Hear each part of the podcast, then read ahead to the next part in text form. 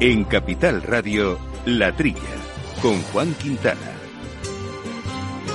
Muy buenos días, gente del campo, y buenos días, amigos del campo y de sus gentes. Bienvenidos otra semana más aquí a hablar de agricultura, de alimentación, de temas agroambientales, ganaderos, en fin, un poco de todo. Un programa que ya saben hacemos eh, aquí en Capital Radio, hoy con Juan Antonio Sanz, armando los controles técnicos y compañero aquí de micrófonos habitual, eh, Jaume Segales. Jauma. Buenos días, amigos, y Juan Quintana, buenos días también. Te veo siempre con mucha fuerza por las mañanas. Es que desayunas bien. No te creas, esto se va pagando poco a poco, pero bueno. con que nos dure una horita de, radio ya nos basta. ya nos luego vale. Ya, luego ya descansaremos. No, además tenemos así una semana muy intensa. Ha habido un gran, gran, evento que es Fruit Attraction, es el gran encuentro del sector hortofrutícola que se celebra aquí en, eh, en Madrid. En IFEMA. Y, en IFEMA, sí, sí, sí. Hubo hace mucho tiempo hubo un gran debate, no sé si te acordarás, porque Valencia también quería llevarse, decía Sí. que el centro hortofrutícola estaba ahí, querían llevárselo allá, y hubo una lucha porque también logísticamente Madrid tenía su peso. Bueno, pues eh, se acertó. Bueno, no, a lo mejor hipotéticamente Valencia habría sido mucho mejor, no se sabe, pero lo que Claro. está claro es que aquí es un éxito rotundo. Es un éxito. En Valencia hubiera sido posiblemente también mucho éxito, pero luego también si vas a las zonas de producción, igual otro año habría que hacerlo en Murcia y otro tal vez en Andalucía. Entonces igual la manera era desempatar, ¿no? Y ni luego la logística también, Sí. porque claro, es una feria tan internacional, o sea, tan masiva de las principales del mundo ahora, que claro, gestionar todo ese movimiento en, en, en Madrid da muchas facilidades. Aviones, hoteles, todo Claro, más. que Valencia no se puede hacer, evidentemente, pero, pero es más siempre más complejo para quien asiste, sobre Sí, todo también. sí, ¿no? sí. Pero bueno, ese tema luego comentaremos algunas cosillas interesantes que ha dicho nuestro ministro, pero vamos a recordar a nuestros oyentes, bueno, o anticipar algunos de los temas que también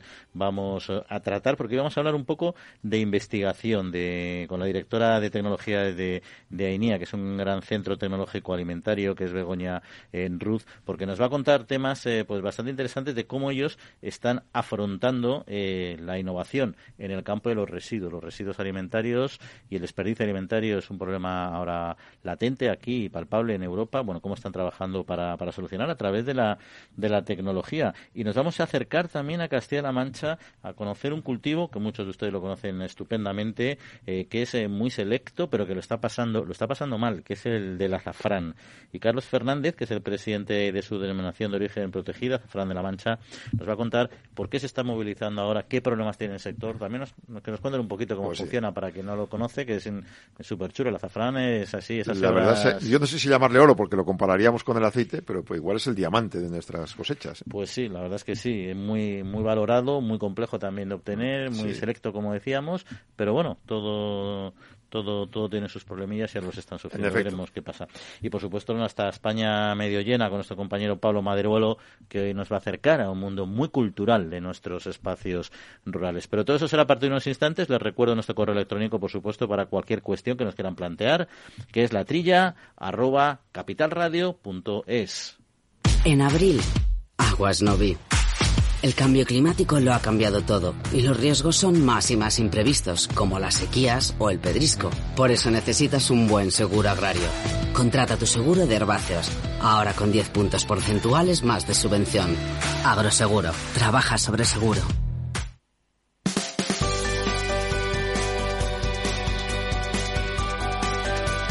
Bueno, pues comenzamos, comenzamos analizando la actualidad de- del sector. Ya mencionábamos que un poco el proyecto clave, la noticia clave, el evento clave de esta semana ha sido Fruit Attraction. Comentábamos ya con Jauma y de hecho nuestro ministro Planas inauguró el martes esta nueva edición de esta gran feria del sector hortofrutícola eh, que se ha celebrado, se celebra hasta, hasta mañana domingo y ha puesto en valor la capacidad de la organización sectorial y su peso en el sector agrario español. Además ha dado datos interesantes, ¿no? Pues sí. Eh, la, la verdad es que en esta inauguración había puestas muchas esperanzas. Se han conseguido porque en el tramo de profesionales han conseguido 1.800 empresas, 55 países, 58.000 metros cuadrados de oferta. Es decir, que de momento en, la, en el primer tramo ha sido todo un éxito y como bien decías, el ministro ha puesto en valor eh, pues el 11% de la superficie agraria útil del país que acapara precisamente eh, el sector hortofrutícola, fruta- frutas y hortalizas, 50% del empleo, la mitad de la producción de vegetales,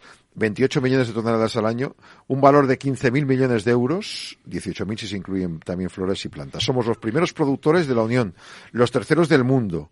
En exportaciones somos los segundos y vendemos al exterior la mitad de lo que producimos. Todos estos datos son ingentes. Es decir, estamos en un momento altísimo y, bueno, un potencial tremendo. Hay medio millar de asociaciones de productores. Y además, bueno, efectivamente, lo que se ha comentado en Fruit Attraction son los retos. Uno, el ministro ha vuelto a recordar que es bueno que llueva pronto. Y ahí me he acordado yo de cuando Rajoy, cuando subía el precio de la energía de 20 a 30 euros el megavatio, dijo, bueno, esperemos que en breve haga un poco de viento, me parece haga sol, y la gente se reía. Pero es verdad que un ministro también tiene que decir eso, ¿no? Que si llueve pronto, igual mejora un poco una situación que ahora mismo para los cosecheros está complicada, la verdad. Fíjate, ha dado otro dato sobre este aspecto, las indemnizaciones por seguro agrario al sector han alcanzado una cifra récord, 245 millones de euros. Eso significa que hay que tirar mucho de seguro porque está yendo regular la cosa. Sí, ese es el problema. Datos altos de, cobertura de seguro quiere decir que efectivamente la climatología no ha, no ha favorecido. Es un buen y además es un problema también para las arcas públicas. Bueno, no estamos hablando de cifras que desequilibren los presupuestos generales del Estado, pero bueno, es verdad que nuestro sistema de seguros eh, da cobertura a todo aquel que, que acredite que se han producido los los problemas que generan el mal tiempo y ahí entonces puede, puede crecer mucho. ¿no? Pero mira, mencionabas un par de cosas que me parecían interesantes. Bueno, primero ese valor de, de 3.000 millones de euros solo de flores y plantas, allá no de producción, ¿no? sobre 15.000. O sea, que estamos hablando de un porcentaje, estamos hablando de un 20%. Y, y eso que muchas veces en grandes eventos decimos que importamos flores y plantas de Sudamérica, pero realmente somos grandes productores europeos nosotros. ¿eh? Efectivamente, importamos una parte, otra parte la producimos y luego mucha planta de invernadero también, etcétera, ¿no? Y luego otro dato que yo, fíjate, y no comparto con el ministro su, su valoración. Ese medio millar que tú has destacado, que es real, lo considera un triunfo y motivación de, y motivo de los buenos resultados. Yo creo que precisamente el gran problema que tiene España es que tenemos muy atomizado. Atomización de los sectores. Si tú comparas mm. con los países como Holanda, tienen muy pocas cooperativas, pero enormes, con lo cual mm. tienen un poder de, de control, de influencia, etcétera, de, de, negociar, de que no se produzca ese desequilibrio ante la producción, porque tienen, tienen fuerza. Llega una cooperativa, se planta ante, ante una distribuidora o hasta uno ante escalones intermedios y le dejan de, le pueden dejar con problemas de abastecimiento. Tienen capacidad de negociación. Que esté aquí atomizado la, o sea, que está muy bien lo que dice él es verdad, que, que hay un tejido asociativo, que la gente se organiza junta y tal, pero le falta un poco de una coordinación por encima, una concentración y la cooperativa de segundo nivel. Fíjate que somos un país de pymes y en prácticamente todos los sectores ocurre lo mismo. Cuando hay reuniones con el ministerio, pues claro, buscas a alguien que aglutine. Entonces tienes que utilizar a muchas asociaciones que cada una tiene sus matices. Entonces yo imagino que una reunión con 500 no la puedes tener, en cambio, como tú bien dices, si hubiera dos o tres mm. muy potentes que representaran cada uno un sector, pues se llegaría. Luego ha explicado de la PAC, que veo que muchos agricultores están quemados con la PAC, pero él ha dicho que en este sector eh, va a ser una gran ayuda la que empieza el, 1 de enero del 23, porque eh, mantiene el reconocimiento y especificidad de sectores típicamente mediterráneos como el hortícola. Entonces, teóricamente, la PAC tendría que beneficiar un poco más a este sector, según dice él. A ver, al, final la PAC hay un, hay un debate ahí importante sobre, no por cómo se ha planteado la nueva PAC, que en sí mismo ya tuvo, tuvo una, una crítica importante, porque al final se está planteando un modelo productivo muy basado en producciones ecológicas, mm. en ir a un 25% de producción, 30% de producción ecológica, con todo lo que conlleva de cambio de modelo, lo que conlleva también de reducción de, de la producción alimentaria y en la situación actual. Alza de costes para el consumidor. Claro, por otra parte, totalmente. Ese es el, efecto inmediato que se produce cuando tienes menos oferta alimentaria, ¿no? Eh, es verdad que, es necesaria una agricultura cada vez más sostenible y que para eso se está trabajando mucho y la tecnología también, ¿no? Y la PAC va en esa línea. Pero sobre todo, más allá del debate que se produjo, es que el momento actual en concreto, con la crisis alimentaria que tenemos de precios, etcétera, justo no, quizás es un mal momento para poner en marcha este, este cambio. Eso es como el tema de la energía. Igual esperemos un poquito a, ponernos eh, ecológicos 100% y salvemos de momento la, las cuentas. Y, y contaba, otra cosa también el, el, ministro interesante, que es el descenso del consumo de, frutas y hortalizas, que ahí sí, que que un papel, un problema serio. ¿no? Ha bajado un 10% en el acumulado anual. Eso no sé si equivale al alza de precios. Pues o sea, si hay una relación directa entre alza de precios y eso. Pues ha tenido que haber ha habido una dirección, sí, ha habido una dirección, eh, una relación muy directa, eh, sobre todo porque, bueno, porque se han encarecido tremendamente, precisamente por el exceso de coste de, del combustible, por los fertilizantes. Uno de los grandes problemas que, que también se ha denunciado esta semana es eh, lo que ha crecido el valor de la fertilización, que afecta al todo sector en su conjunto no, pero en particular al sector de las frutas y hortalizas, donde es una parte muy importante de su estructura de costes. Pero insisto, eh, Jauma, el tema de, del precio del consumo es muy elevado. O sea, el que caiga, el que caiga un 10% a un sector como esto le hace mucho daño, le hace mucha pupa. Eh, también influyó mucho esto a raíz de la, de la, en la pandemia. En la pandemia se produjo ya una reducción en el consumo de frutas y hortalizas, quizá porque evolucionamos a buscar comidas más elaboradas, que era lo que eh, dedicamos más tiempo, tenía más tiempo libre, se hizo más guisotes, todas estas cosas que tanto nos gustan a todos. Y bueno, pues también hay caído un poquito el, el consumo. En fin, esperemos que esto se, se recupere porque en Europa somos grandes consumidores, en España en particular, y tenemos que, tenemos que, que retomarlo, ¿no? Pero bueno, esas son algunas de las cuestiones eh, que tenemos. Luego vamos a seguir hablando, ya en unos instantes, eh, porque tenemos, eh, tenemos que hablar con nuestra siguiente invitada y no queremos hacerla esperar, pero vinculado a Free Attraction, un tema de alta costura. Vamos a ver en qué consiste, pero eso va a ser en unos instantes. Agrobank les ofrece este espacio.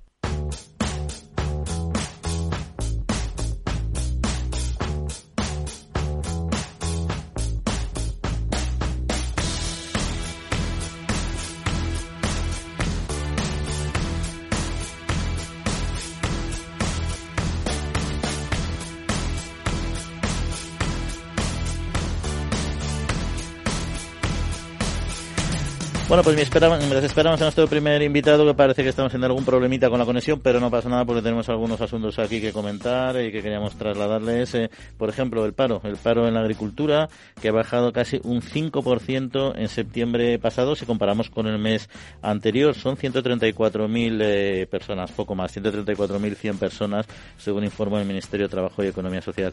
Pero como siempre decimos aquí en la trilla, no es tan importante cómo evoluciona con respecto al mes anterior, porque, en fin, la temporalidad estos sectores bien conocida, depende del tipo de cultivo, de las cosechas, cuando se recoge la uva, cuando se recoge la aceituna, cuando hay determinadas labores del campo se dispara el, el trabajo y en otros momentos pues se reduce. Lo importante, como decía, es la tasa interanual. Eso sí que es relevante porque de, del mismo momento del año, de un año a otro, es donde vemos realmente cómo evoluciona. Pues bien, este dato, ha habido 14.523 eh, eh, personas registradas menos respecto a septiembre de 2021, supone una caída en el número de parados del, de casi el 9,8% en términos eh, anuales, lo que ese sí que es un dato muy interesante. Sobre todo el desempleo, si comparamos con el desempleo general en España, descendió un 9,7%, es decir, que ahí va el sector agrario va en paralelo a nuestra economía en general. Pero si nos fijamos, por ejemplo, con los parados extranjeros, el paro de, ya sabéis que que nuestro sector tiene mucho temporero, muchos vienen de Norte África, otros de otros países de Europa, en fin, eh, también de Latinoamérica y forman una parte muy importante de nuestra estructura laboral agraria. Pues bien, la caída del desempleo también en tasa interanual ha sido del 11,8% con respecto a septiembre de 2021. Un dato todavía por encima, más positivo que lo que ha sido el, sector en, en, su conjunto. Y si pensamos cuáles son las comunidades autónomas que más han sufrido o que más se han beneficiado de esta mejora, bueno, pues eh, en cuanto a valor absoluto, Andalucía fue la que más desempleados eh, registró en el sector agrícola. Eh, con en torno a 64.000 personas, y después la comunidad valenciana con 11.000 y a continuación Extremadura. Sabemos que son comunidades autónomas eh, que más o menos eh, de forma habitual ocupan, ocupan esta, esta lista. Pero bueno, vamos, si quieres, Jauma, a, otro, a, mm. otra, otra cuestión. Por cierto, que nos hayamos, mientras esperamos, íbamos a comentarlo luego, pero lo vamos a anticipar. hablamos de Free Attraction y, hablamos, y hablábamos de la moda en Free Attraction, que a priori suena un poco raro, ¿no? Sí, bueno, a ver, hay un poco de... En Fruit Attraction hay de todo, porque también está, está la producción y también está, por ejemplo, los, los show cooking. Y luego hay, pues, todo lo que es eh, alrededor de, de, la fruta y también de la producción. Bueno, pues hay una joven diseñadora de alta costura, Elena Funes, que en Fruit Attraction ha presentado algo que era curioso. Una colección de prendas de agricostura las eleva, las elabora con fibras que son de material reciclado de invernadero. Fíjate, ha cogido eh, hilo de rafia, malla de sombreo, plástico de cerramiento, las grapas tutorizadas, el hilo de tutorización, el plástico de desinfecto y las mallas anti-insecto. Con todo ello, ha hecho una colección de ropa que, claro, es, eh, pervive a través del tiempo, pero es una ropa que es sostenible, pero imagino que tampoco es muy barata. Pero en cualquier caso, está bien que pongamos, que incidamos un poquito ¿no? en, el tema de... A mí, me parece súper original, la verdad. un material que va a ser un desecho Sí, sí. No, además es que los invernaderos, precisamente una de las críticas que se le hace al invernadero, al invernadero español, porque el de Holanda es de, es de cristal, ¿no? Pero el nuestro es precisamente el cómo gestionas este residuo. Y, y no son solo los plásticos, que es lo que la gente piensa, joder, multitud de plásticos, vale, si esos se recuperan, esos no se tiran, evidentemente. Esos se recuperan, se reciclan y se reutilizan, ¿no? Pero también es que hay muchísimos otros residuos en los invernaderos que también se están gestionando mediante sistemas integrados de gestión, ¿no? Pues esto bien, pues me parece una forma innovadora, eh, una zona sostenible y una, idea sostenible y muy de economía circular. Oye, pues que también aquí hay, a ver, no han sido cinco modelos, no creo que la gente se vaya a vestir con esto, pero me, es, es, una idea curiosa, es una idea curiosa. Es una idea curiosa. Bueno, Yoma, pues eh, hay un tema que quisimos hablar la semana pasada, pero nos pidió el tiempo, que es eh, el Internacional de Concienciación sobre la Pérdida y el Desperdicio de Alimentos, que se celebró el pasado 29 de septiembre.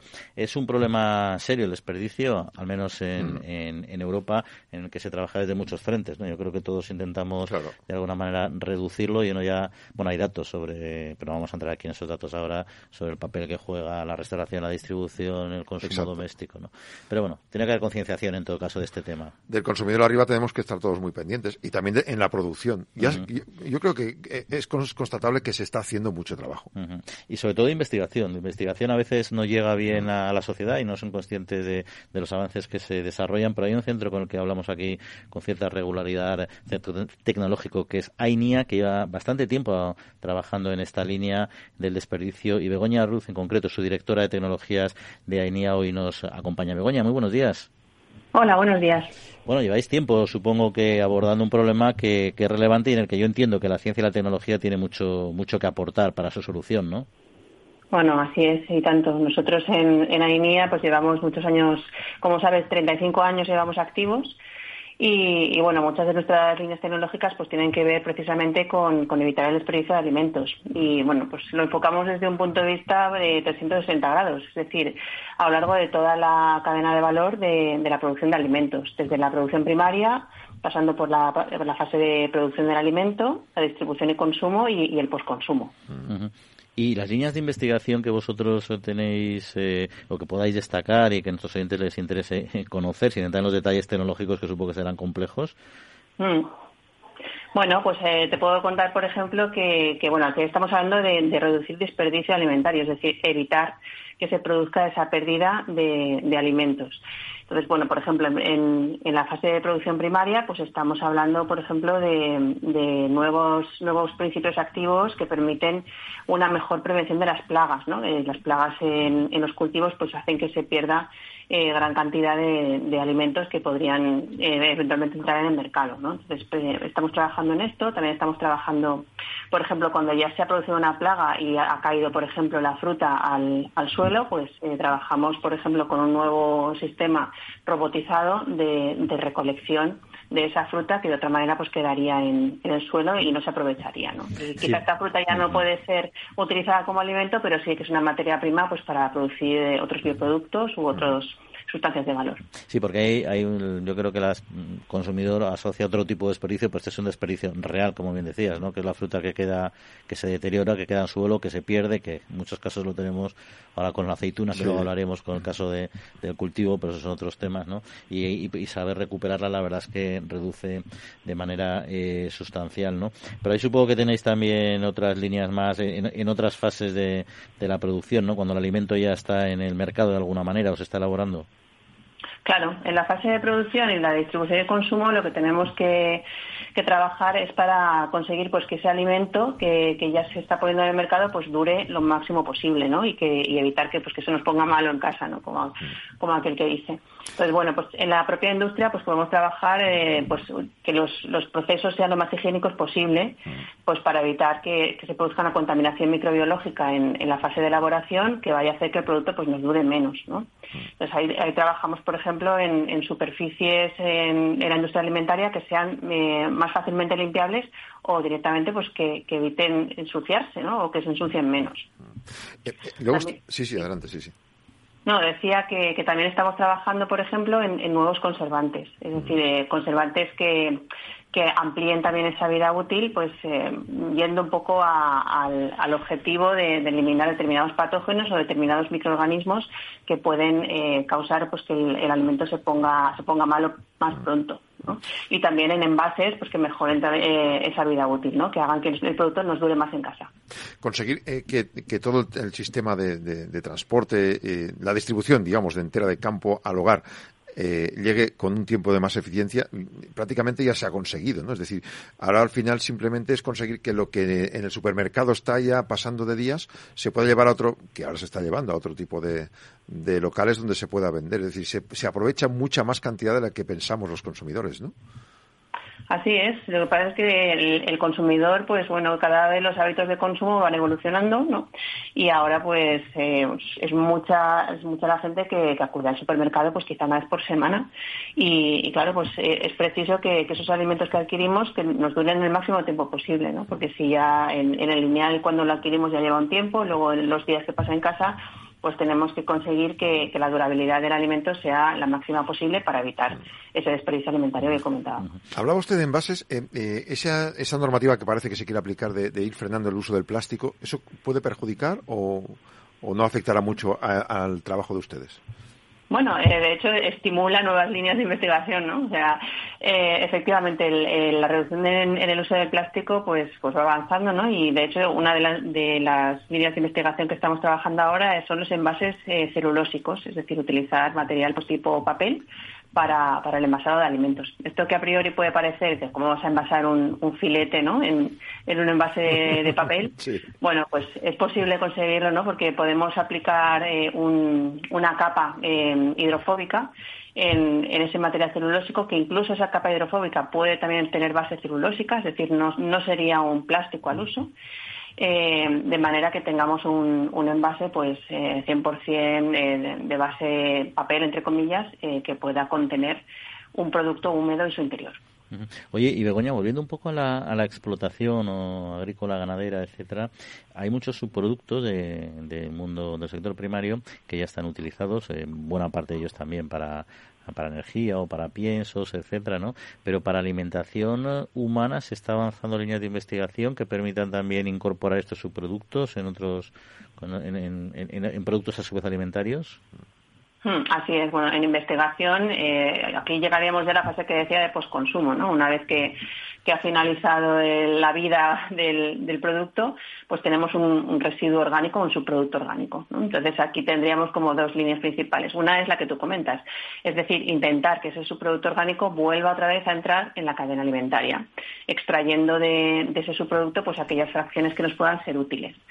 Eh, ahora mismo estamos trabajando en un proyecto en el cual estamos colaborando con, el, el IATA eh, del, del CSIC pues en la extracción de, fracciones de pectinas. Las pectinas es un ingrediente que se utiliza pues para dar textura a, determinados alimentos, como por ejemplo puede ser un postre lácteo o eh, pues eh, incorporarlas también en, gominolas, por ejemplo.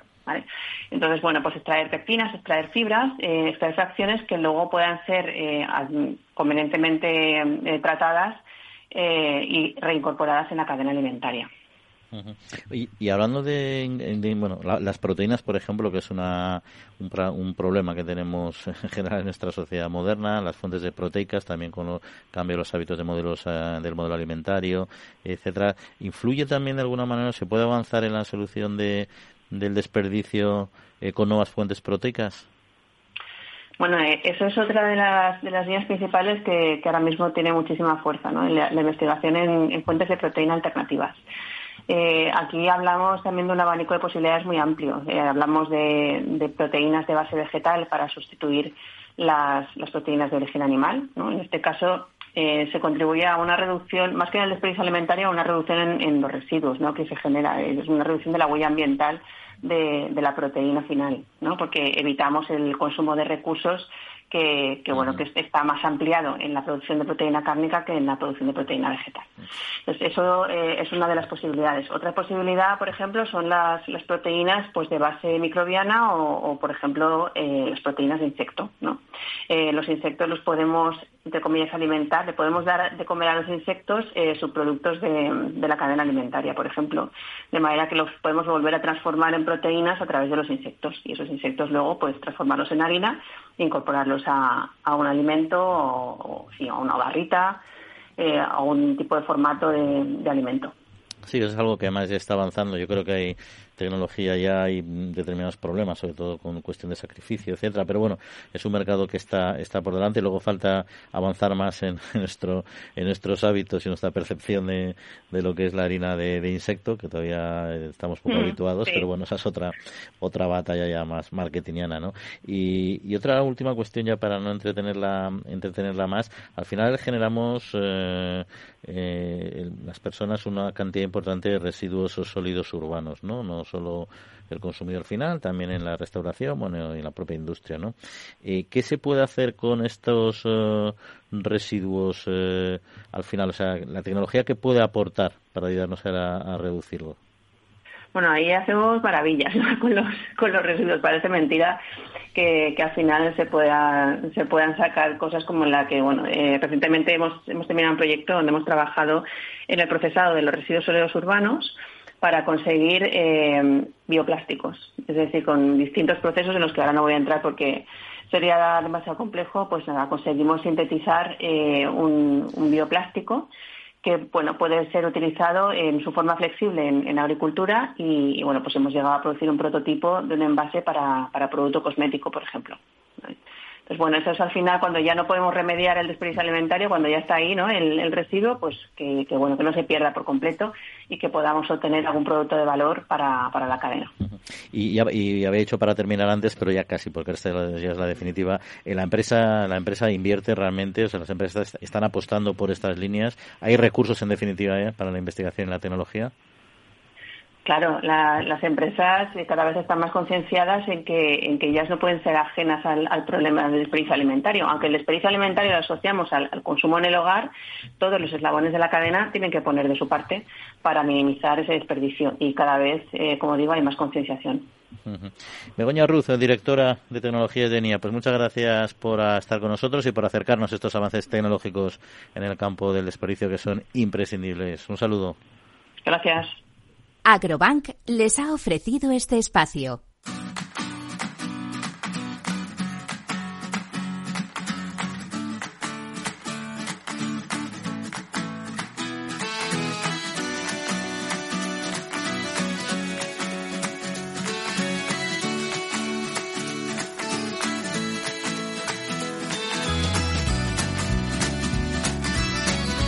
Bueno, pues aquí seguimos interesantísimo el ámbito tecnológico y sobre todo cómo la ciencia es capaz de transformar y de reducir este desperdicio. Siempre decimos que es un problema de los países desarrollados, no porque no exista similar en países en vías de desarrollo, pero sí porque nuestra preocupación es muy ambiental y en otros espacios lo que está más preocupados es de generar alimento y riqueza, no cambian las velocidades. Pero estamos donde estamos y trabajamos por el medio ambiente colectivo a nivel global y cada uno que esté en lo que pueda. Pero el tema está en que hacer, hay que hacer más pedagogía, creo, y menos política. Todo empieza por P, pero es distinto. Sí, sí, sí, sí. Ahí está, ahí está. Oye, por cierto, eh, esto no empieza por P, pero es el tema de la campaña de aceite de oliva que comentábamos ahora, precisamente hablando de los frutos que se quedan en el campo y se desperdician.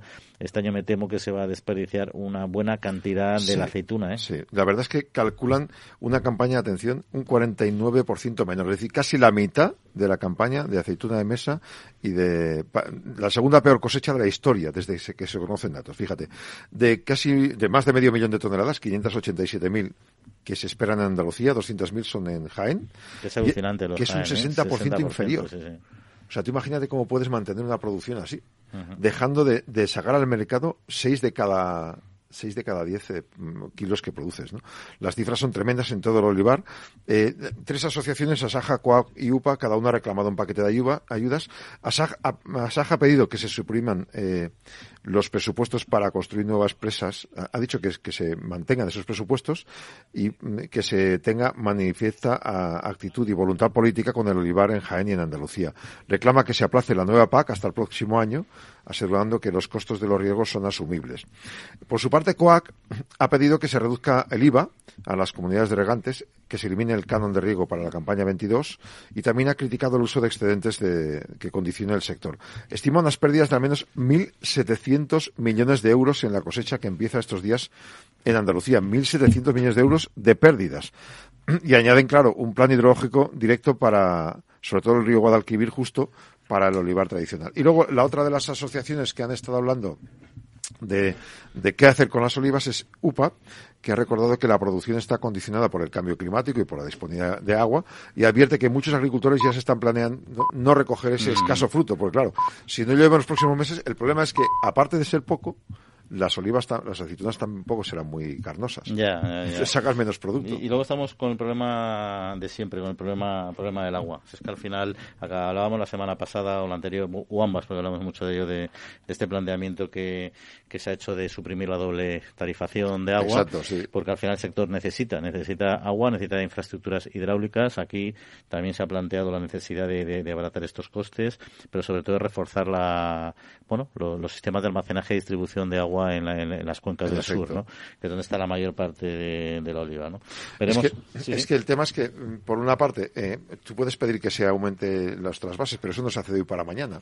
Uh -huh. Por otra parte, eh, si todo lo demás eh, los impuestos y tal están ya presupuestados y no te van a bajar ni el IVA, ni te van a quitar, por ejemplo, los cánones de riego, o sea, si por ningún lado eh, hay alguna manera de rebajar un poco esa, esa sangría, es imposible salir adelante. O sea, lo más normal es que, que no lo recojan. Y el, impacto que decía sobre todo en el trabajo, ¿no? Porque inevitablemente cuando, o sea, cuando al final tienes un, un un calibre de, uva tan pequeñito unas producciones tan bajas en volumen, eh, le es más caro al productor eh, recogerlas que dejarlas claro. que se pierdan. O sea, mm, porque ya, ya, ya ha sufrido unos costes, pero si tiene que meterlo de mano de obra claro. de recolección, eh, aumentan todavía los costes. O sea, no le cubre, no le cubren la venta. Claro. Entonces ahí se produce un problema importante, sobre todo porque deja a muchos jornaleros sin unos ingresos con los que cuentan todos los años. Y no hay que olvidar la importancia en nuestro sector olivarero. Es que eso tira de toda la industria. Uh -huh. Las almazaras, eh, la distribución, o sea, todo esto se va al garete.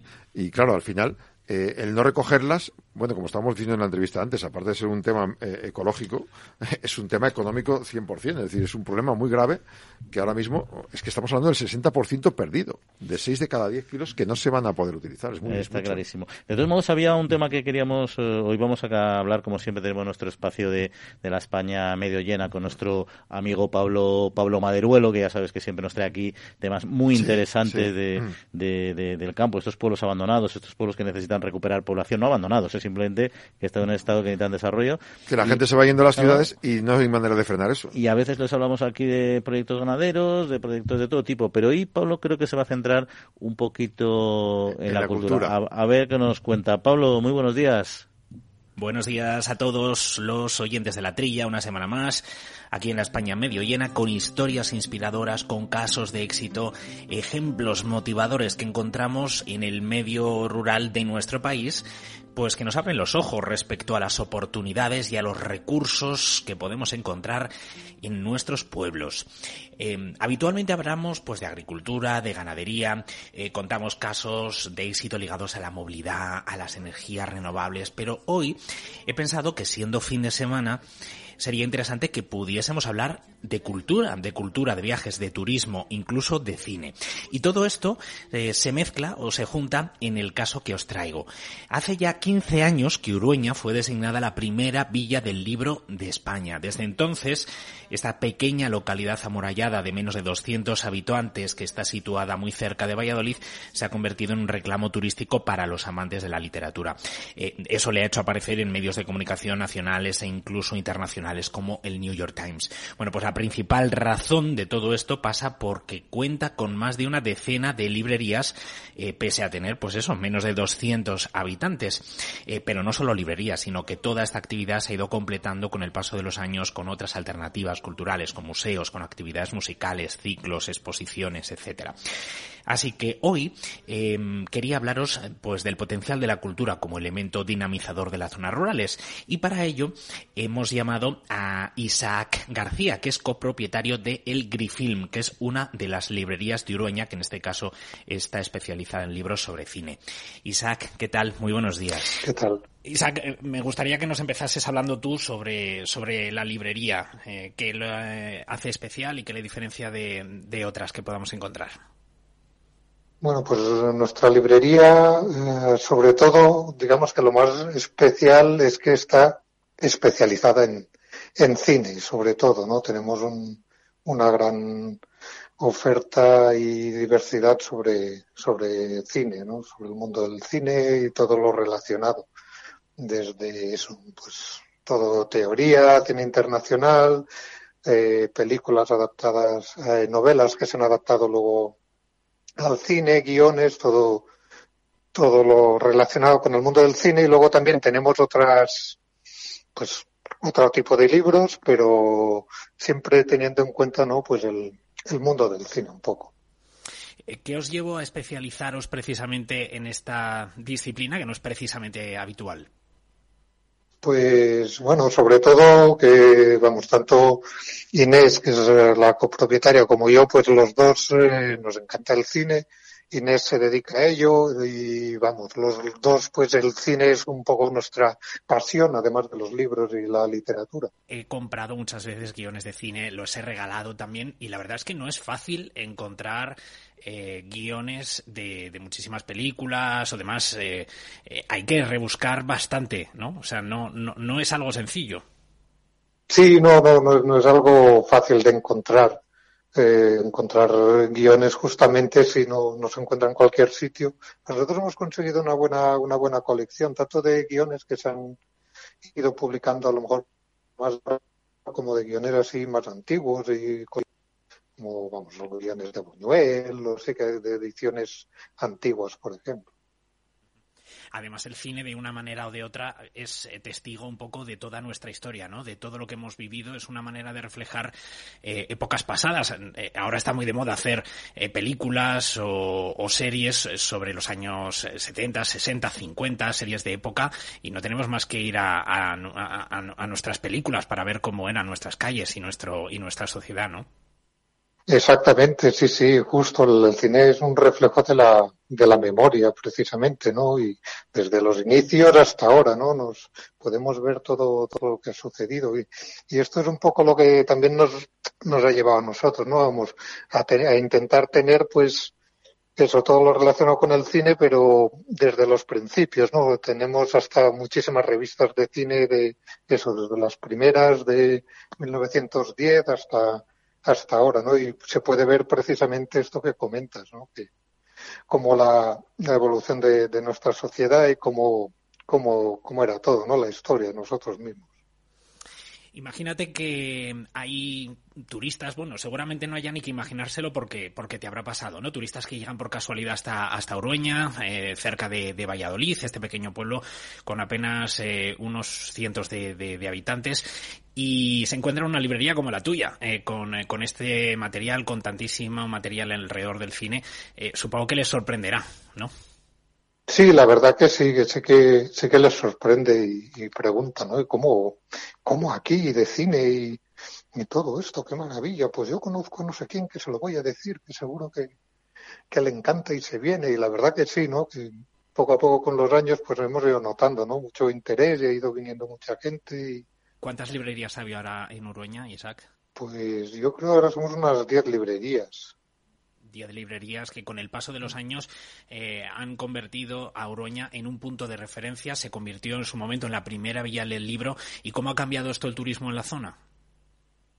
Bueno, la verdad es que hay eso, mucha, sé que hay mucho turismo, mucha gente pues viene por el tema de la vía del libro y también es verdad que Urueña también tenía ya antes pues el, la Fundación Joaquín Díaz, ¿no? que también es algo muy importante y, y también hay pues otros museos, o sea, entre el, la Villa del Libro, esos museos de música y, y que hay mucha oferta, ¿no? Restaurantes, pues pues sí, que la verdad es que hay bastante turismo y lo dinamiza mucho, ¿no? Y el tema de la Villa del Libro, pues, pues sí, sé que ha ayudado a que, a que se conozca aún más, ¿no? además no solo los libros, porque se produce una conjunción entre distintos tipos de cultura que hacen, pues, por ejemplo, que se puedan eh, disfrutar ciclos y otro tipo de, aproximaciones a la cultura, mezclando la lectura, pues, con la música o con otro tipo de, de disciplinas, ¿no? Sí, exacto, sí, sí, la música en, en Urueña está, está muy presente. está Joaquín Díaz, está Luis Delgado, y, y vamos, y, siempre pues hay actividades relacionadas con eso, con la música, con la literatura, con el cine. Pues sí, sí, sí, sí que culturalmente pues hay mucho, siempre mucho movimiento. Se habla últimamente mucho más que antes de la, de la despoblación. No es que no, hubiera, sino que ahora parece que se está hablando mucho más de este, de este tema. Em, ¿Cómo es de importante que un pueblo como Urueña encuentre su elemento diferencial, eh, lo que le hace especial a la hora pues, de, conseguir eh, fijar población y generar oportunidades? Pues mm, como tú dices, ¿no? es, importante por, eso, porque es una forma de, atracción, ¿no? De, de, para que venga gente, para que se acerque más, para que vean, pues, eh, eso, el, tema rural, que como cuántas posibilidades hay, ¿no? Y todo lo que puede conllevar. Y hablando de vías del libro, ¿no? La primera, el primer pueblo libro fue Guay, ¿no? Hace más de 40 años. Y, justamente la idea era eso, ¿no? Dijeron, pues vamos a hacer aquí un pueblo libro para que, para para hacer que, para que no haya despoblación, ¿no? Para que venga cada vez más gente, se conozca y vamos, allí es una barbaridad, ¿no? La de gente que va a hacer al, pueblo libre. Y aquí también, pues, poco a poco lo, lo vamos consiguiendo. Pues muchísimas gracias, Isaac. Muchas gracias a vosotros, ha sido un placer. Qué bueno. Pues aquí os dejo ya esta propuesta para este fin de semana o para los próximos fines de semana. Urueña, muy cerquita de Valladolid capital, eh, donde no solo se puede disfrutar de su fabuloso patrimonio histórico, sino además pues pasear por estas librerías, pasear por sus calles y además, por supuesto, y como siempre en Castilla y León, disfrutar de su excelente gastronomía.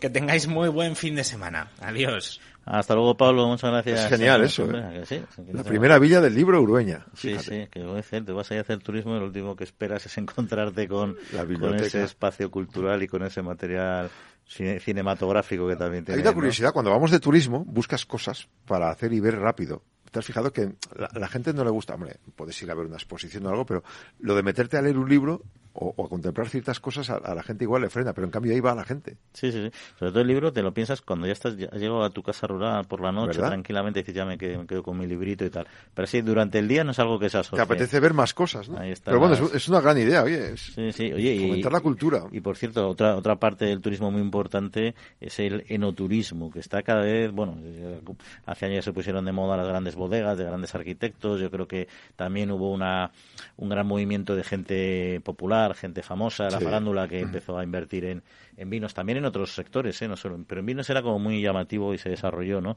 Y, y con eso cogió mucha fuerza el enoturismo, también con todo el impulso de los consejos eh, reguladores, ¿no? Pero bueno, ahí ha habido, hubo un pequeño bajón en tiempos y ahora parece que se está recuperando, ¿no? Se ha compensado, eh, es verdad que el vino, se ha vendido menos vino porque la gente, pues como el precio, lo comentábamos un día, que si el precio, que si la conducción, que si tal, que si el tráfico, y han apostado por esto precisamente, hacer rutas, hacer, promover precisamente el turismo en estas zonas. Bueno, pues el gasto medio de no turistas de la ruta del vino de España ha subido un 15,5% este año. En el primer trimestre del 22 se confirma esa tendencia positiva.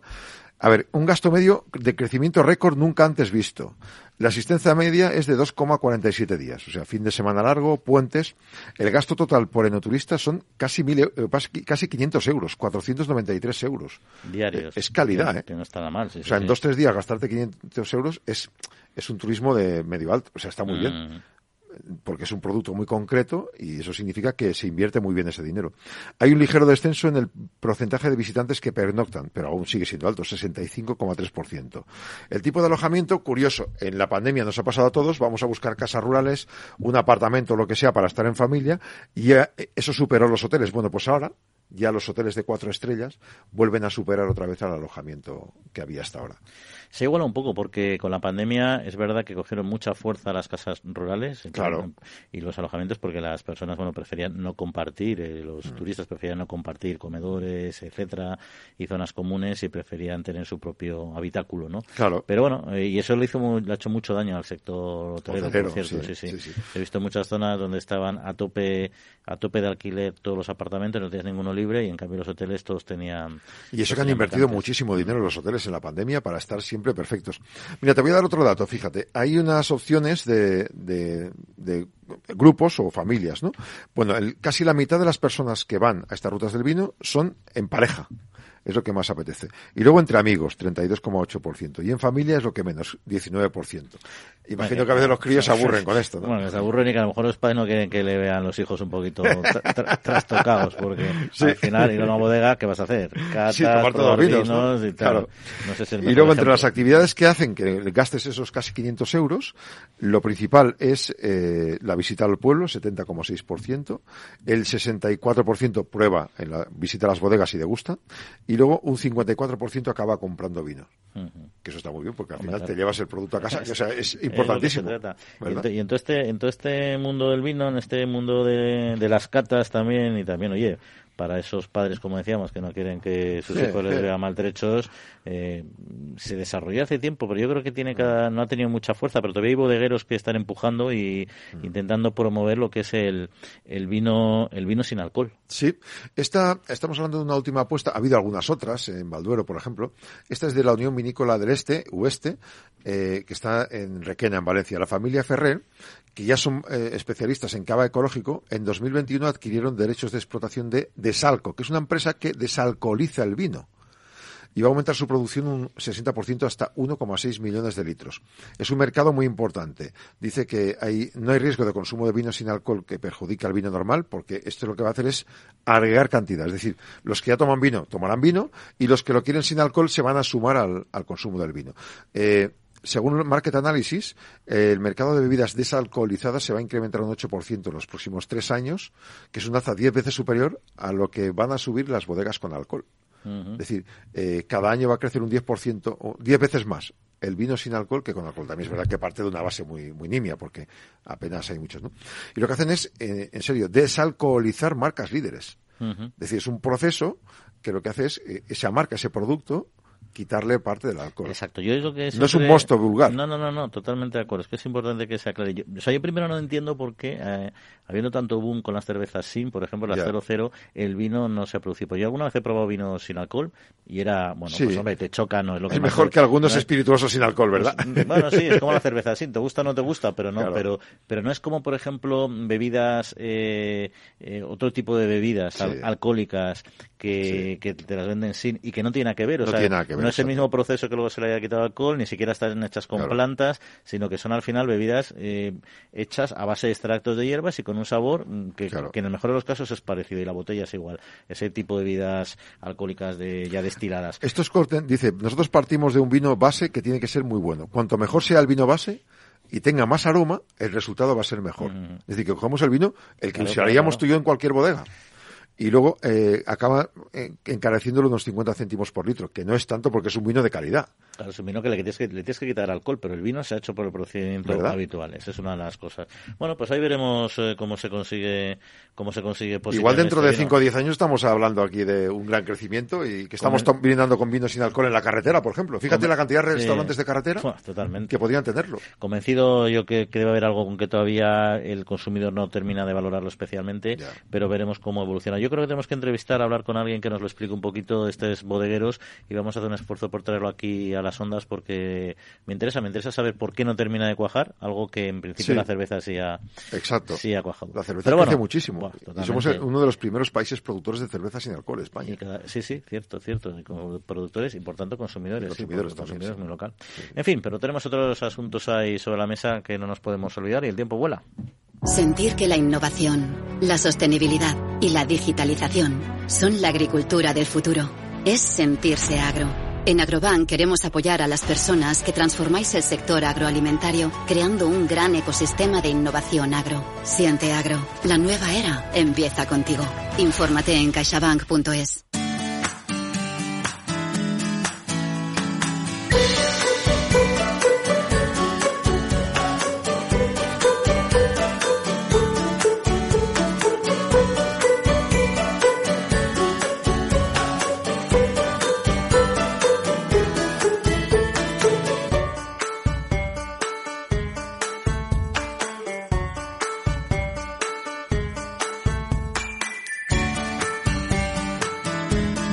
tenemos un tema ya más sobre la mesa que nos preocupa. Es una pena que no esté nuestro compañero aquí, Quintillano Pérez Bonilla, que Nos, nos, arroja, nos arroja mucha luz.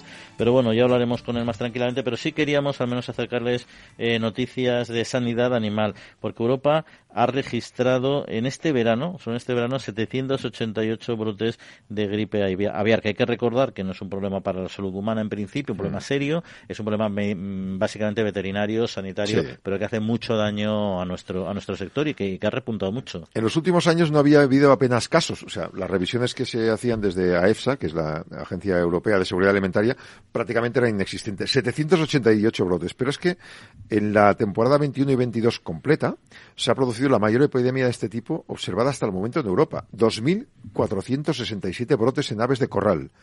47,7 millones de aves en cautividad, 187 en salvajes y han afectado a 37 países europeos. Solo de junio, entre junio y septiembre, 56 brotes de aves de corral, 22 en cautividad y 700 de aves salvajes. Claro, son muchos países, 16, pero al final las aves salvajes también van de un país a otro. Es que ese es el problema. El problema, mira, el problema con la gripe aviar es lo que está pasando con la peste porcina, con los, con los jabalíes. Sí, o sea, porque tú en las explotaciones eres capaz de tener unos sistemas eh, sanitarios y de bioseguridad suficientemente exhaustivos como para conseguir que, que no se no se introduzcan. El tema es evitar que ese bicho que viene contaminado entre a más de tres kilómetros de tu granja. Claro, el problema es que ve una ave volando, aves que vienen de África, que luego vuelven, etcétera, que están que luego caen los humedales y que hay muchas explotaciones de avícolas que muchas son eh, cerradas, pero algunas otras o algunas aves están en exterior y eso es donde se genera se genera el gran problema. Y eso es muy difícil ponerle coto, pero es verdad que cuando se detectan los focos y en eso en España tenemos un sistema de alerta eh, súper eh, preciso, precisamente se originó a, raíz de la peste porcina eh, histórica que hubo en España, al final somos muy muy eficientes en la gestión de nuestras de nuestras crisis veterinarias, ¿no? Pero es que no lo puedes no lo puedes evitar, lo tienes que simplemente que controlar, ¿no? Es cuestión de no alarmar a la población, efectivamente, porque esto a los humanos no afecta. Fíjate, solo ha habido un caso en España de gripe aviar este año, una granja avícola en Guadalajara que ha dado positivo, una persona que está bien, está asintomática y está controlada, y un segundo caso en Inglaterra. O sea que, vamos, es un caso prácticamente anecdótico para decir a la gente que no se preocupen. Pero claro, el problema es que la cabaña al final. Sí, el problema, ya te digo, el problema, como tú muy bien has dicho, no es eh, la contaminación humana. Ahí, bueno, pues habrá bien que la coja, pero no estamos hablando de una, de una pandemia ni de un problema sanitario eh, serio ni nada por el estilo. Como bien has dicho, los dos casos son, son asintomáticos, no hay ningún problema. Y lo que sí que pasa es que es verdad que esas personas pues tienen pueden eh, contagiar, a su vez a otras, no, y otras explotaciones sobre todo. También, claro. Y ese es un, uno de los problemas, ¿no? Y todo esto pasa igual que está pasando con el, con el jabalí, como te decía, que al final la peste porcina, que las explotaciones de cerdo, como les ataque la peste porcina, tienen un problema muy serio, porque igual que con las aves, hay que sacrificar a todos los animales de donde se ha detectado el foco, hay que hacer un sacrificio además en un perímetro, creo que son tres kilómetros, y luego un perímetro de 10 kilómetros de, control.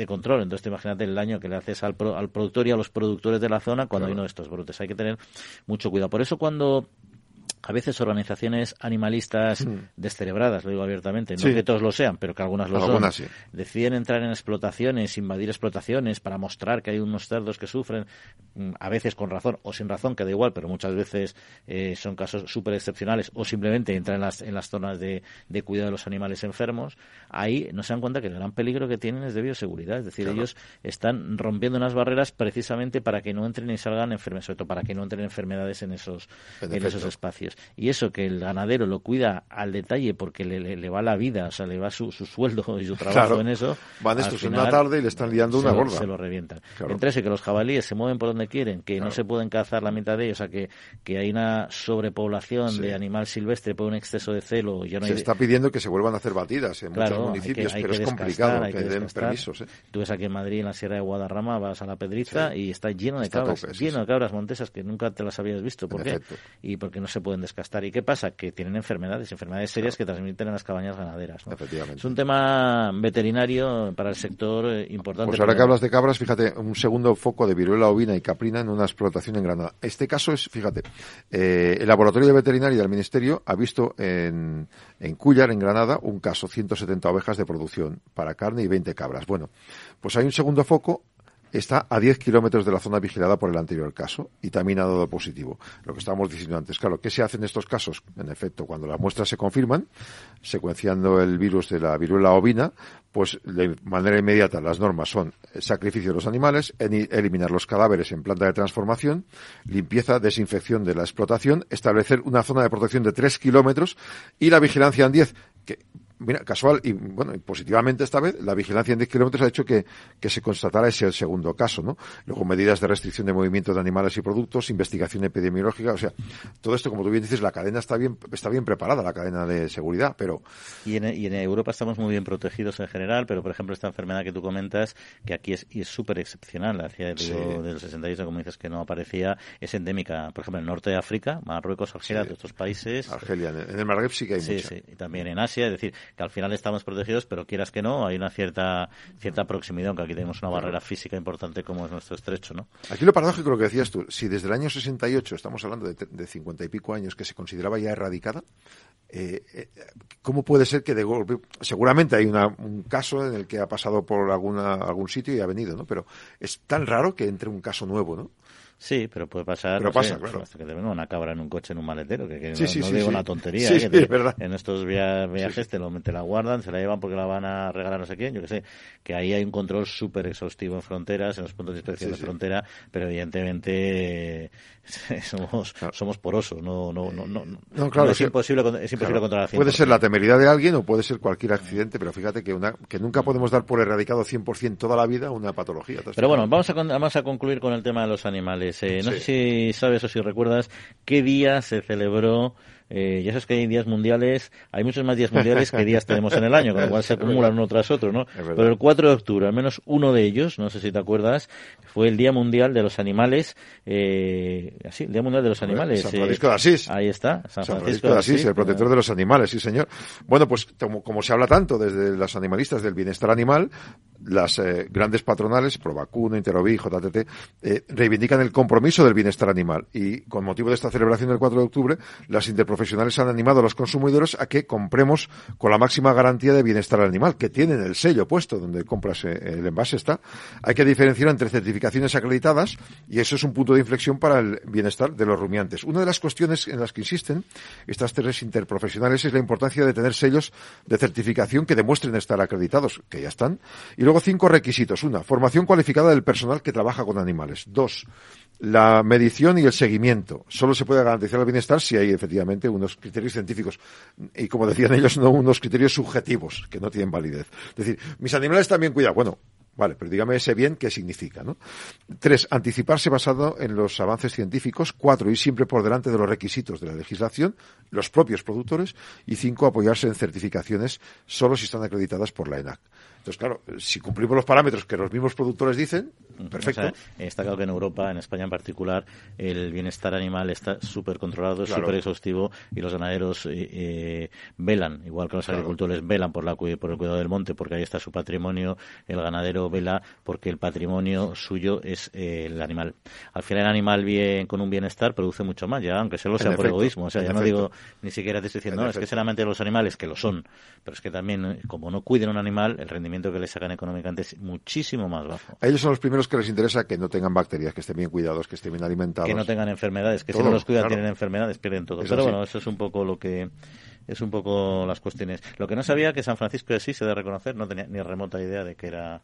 Yo, a ver, yo sabía que había un San Antonio en enero, San Antonio de San Antonio en enero siempre el 17 de enero es el patrón de los animales de, de trabajo. Sí, sí, en, mi, sí. en mi pueblo Pero este es se el de- celebra. ese es el- es el del bienestar de los Claro, animales. y este es el del bienestar San Francisco de Asís, que se dedicó a cuidar el bienestar de los animales. Pues fíjate, ahí para todo, ¿te has fijado? De todo, sí, sí. Oye, la semana pasada nos dejamos que nos quedan un par de minutillos, un tema ahí en el alero que era el de los aperitivos, El hablamos vermú, de ellos, ¿eh? el vermú, nos quedamos eh, con la duda de, de, de dónde provenía el origen de la Claro. tapa. Mira, eh, según dicen, bueno, vamos con el tema lingüístico si quieres. Significa a- a- abrir el apetito y viene del latín clásico que es la acción de abrir, efectivamente. En cada país, en cada zona de España tienen unos aperitivos distintos y luego está el tema de la tapa. Como bien decíais en el debate el otro día, pues unos era por poner la tapa encima para que no se manchara, otros decían que para que se tomara y no se emborrachara el que conducía luego los, Sí. los carros de bueyes, ¿no? O los carros de caballos. sí. O Al algunos final- decían que era un rey, que no sé si Carlos III, que no tenía hambre. Pero vamos, lo más consolidado en Internet, no es una investigación de mucho fondo, pero bueno, es lo que hay, es que surgió en Madrid o en alguna zona parecida y son los platos que se ponían encima de las bebidas para que no entraran moscas y lo ponías con algo de comida para distraer. Dicho esto, nos toca despedirnos que el tiempo ha volado. Yoma, un placer como siempre. Hasta la próxima aquí. semana. Pues muchas gracias, que pasen buena semanita, cuídense y en siete días volvemos a estar con ustedes. Un saludo.